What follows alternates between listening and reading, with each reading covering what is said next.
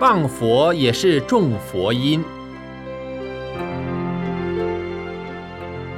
面对他人批评佛教、毁谤佛教，该怎么办？凡是破坏佛教的人，到最后常会皈依佛教。不谈邪道，就以世人所公认的基督教来说吧。我年轻的时候曾做基督福音的传播者，当时也曾肆意的批评佛教，毁谤出家人。有一天，我们大学的一位教授问我说：“听说你最近在宣传基督教，还到处批评佛教，有没有这回事？”我说有。教授问：“你为什么要批评佛教？”我说：“大家都在批评，如果我不跟着批评。”好像跟不上时代，很不光彩。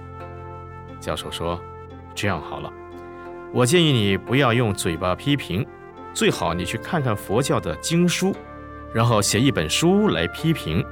我愿意写一篇序文来支持你。”我觉得教授的话很有道理，便开始看佛书。这一看，才发觉佛菩萨的伟大，才亲服于佛教的真理。我深觉。谤佛的罪过很深，便发愿将来出家做个法师，尽力弘扬佛法，以忏悔前愆。